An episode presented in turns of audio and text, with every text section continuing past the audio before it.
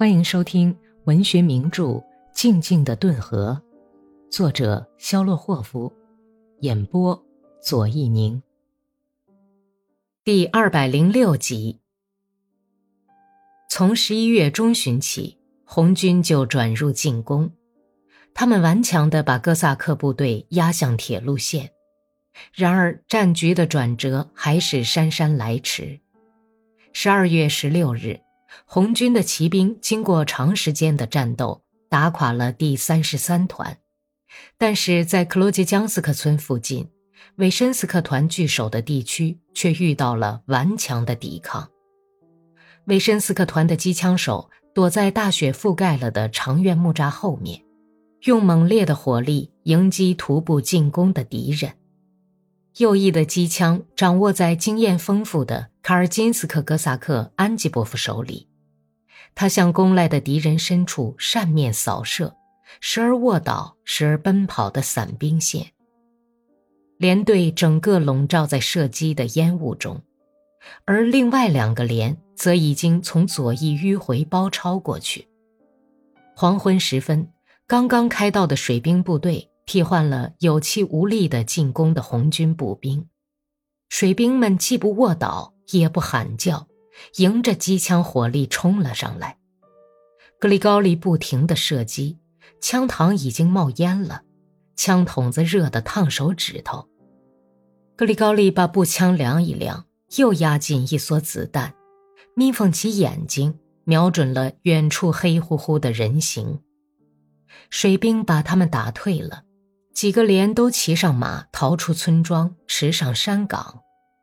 格里高利驻马回头一看，不由得扔开了马缰。从山岗上远眺，可以看到一片白雪覆盖的忧郁的田野，到处点缀着大雪掩埋的艾蒿丛和山谷的斜坡上晚霞投下的紫色阴影。田野上，延绵树额里。黑斑似的横着些被机枪打死的水兵尸体，他们穿着水兵的泥军装和皮上衣，黑压压的横在雪地上，就像一群蹲下去准备起飞的乌鸦。傍晚，被敌人的进攻打得七零八乱的几个连，跟伊兰斯克团以及那个原来在他们右翼活动的有番号的美德维吉河口区团失去了联系。在布兹卢克河的一条细小支流沿岸，两个村子里宿营。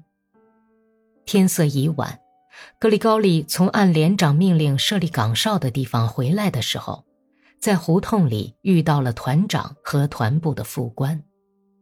第三连住在什么地方？团长勒马问道。格里高利告诉了地点，他们俩就策马去了。连里的损失很大吗？副官策马离去的时候问道：“他没有听清答话，就又重问了一声：‘怎么？’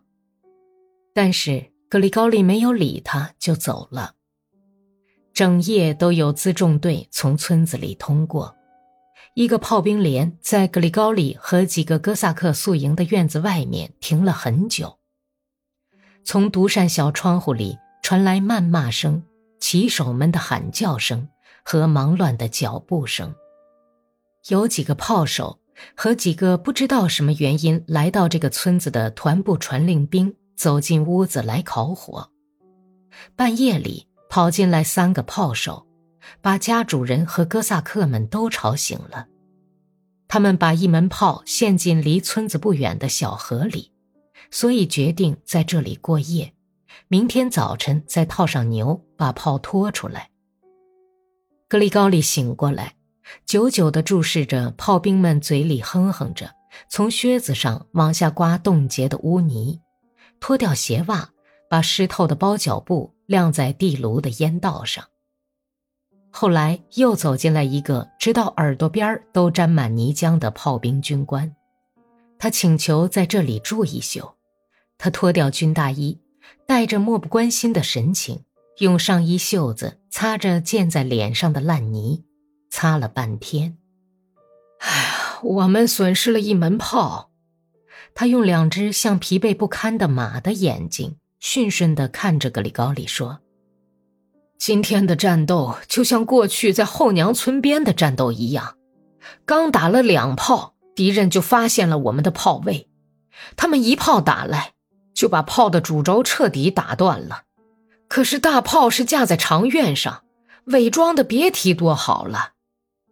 他每说一句，就习惯的，大概是不由自主的粗野的骂上一句：“您是韦申斯克团的吗？想喝茶吗？亲爱的女主人，您最好给我们生一个小火壶吧。”啊，他原来是个爱唠叨的讨厌家伙，不住气的往肚子里灌着热茶。半个钟头以后，格里高利已经知道他是普拉托夫斯克镇人，在石科中学毕了业，参加过对德战争，结过两次婚，都很不如意。现在顿河军是完蛋了，他用尖尖的红舌头舔着胡子刮得光光的嘴唇上的汗珠说：“战争就要结束了，明天前线就会崩溃。”再过两个星期，咱们就会在新切尔卡斯克了。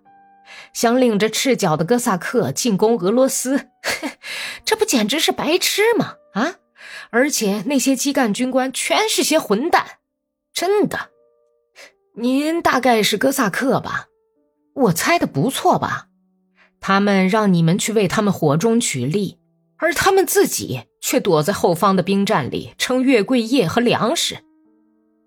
他不停地眨着没有光泽的眼睛，摇晃着身子，有时巨大粗壮的身躯整个趴在桌子上，可是他那咧得长长的嘴角却阴郁的不由自主地耷拉着，脸上依然保留着先前那副被鞭打的狼狈不堪的马一样的驯顺表情。从前，呃，就说拿破仑时代吧，那时候打仗多痛快啊！双方军队相遇，厮杀一番，各自鸣金收兵了事，既没有什么阵地，也用不着蹲什么战壕。可是现在，你要是研究一下当今的一些战例，哎呦，你的脑袋都要发昏。如果说从前历史学家们描写战争总爱胡说八道，那么这次战争会写成什么样子，简直就不可想象了。真是无聊透顶，哪儿像战争啊？毫无声势气魄可言，卑鄙龌龊。总而言之，毫无意义。我真想请这两位大帅到一起来，一对一的斗一斗。我要对他们说：“那列宁先生，给你请来一位骑兵司务长，好好跟他学学枪法吧。还有你，克拉斯诺夫先生，怎么连刺杀的准备动作都不会啊？然后就让他们俩像大卫和歌利亚那样格斗一番。”胜者为王，对老百姓来说，谁来统治他们都一样。少尉先生，你以为如何呀？啊？格里高利没有回答，睡意朦胧地注视着他那筋肉发达的肩膀、胳膊的迟钝动作和他在嘴里不停地蠕动、使人看着很不舒服的红舌头。他很想睡觉，所以非常恼恨这个唠叨不休、傻里傻气的炮兵。他那双汗脚散发出来的狗臭味儿使他恶心。第二天早晨，格里高利怀着难以排除的烦闷心情醒过来。秋天的时候，他就预料到会有这样的结局，但是竟来得这么突然，这使他感到惊讶。格里高利注意到，人们对战争的不满情绪，起初只像淙淙的小溪。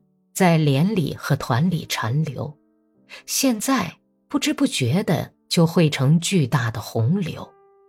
今天，只见这股洪流正拼命地冲击着战线。早春时节，骑马经过草原的旅人会遇到类似的情况：阳光灿烂，四周是一片原封未动的紫色的积雪，但是积雪下面。却正在进行眼睛看不见的永恒的壮丽的工作，解放大地。太阳在一点一点地吞着积雪，下面渗出的潮气侵蚀它。夜里雾气弥漫，早晨雪上的薄冰咯吱咯吱、轰隆轰隆地响着塌陷下去。大道上和车辙沟里从高原流来的绿水横溢，马蹄把融雪溅向四面。天气转暖，沙土山丘上的积雪在融化，露出了地面，散发出原始土壤和腐烂的野草气味儿。半夜里，山谷咆哮，崩雪覆盖的荒沟在轰鸣。雪融后露出的像天鹅绒一样乌黑的秋耕地上，冒着甜滋滋的烟气。黄昏时分，草原上的小河呻吟着，挣破身上的坚冰，迅速上涨，像乳母膨胀的乳房一样满潮的河水冲着冰块蜂拥而去。冬天的突然退却，使站在沙岸上的旅人大吃一惊。他的眼睛在寻觅水浅的地方，用鞭子抽着大汗淋漓、耳朵直颤动的马。然而，四周的一片雪野却在叛逆地闪着天真的蓝光，依然是一片白茫茫的、昏昏欲睡的寒冬。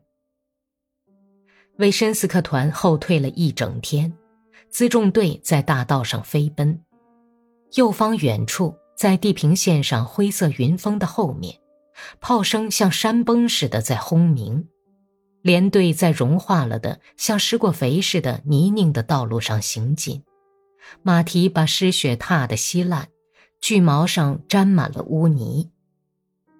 传令兵在路边奔驰，身披闪光的蓝色羽毛的短尾巴笨拙的乌鸦，像徒步的骑兵一样沉默庄严。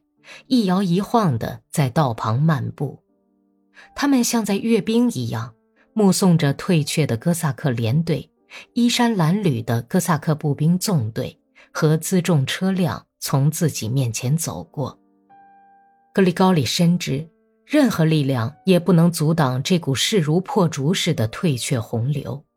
夜里，他怀着喜悦的决心，擅自离开了团队。你这是准备到哪儿去啊，格里高利·潘特莱耶夫？一直在用嘲笑的目光注视着格里高利把雨衣套在军大衣外面，又挂上马刀和手枪的米吉卡·科尔舒诺夫问：“与你有什么相干？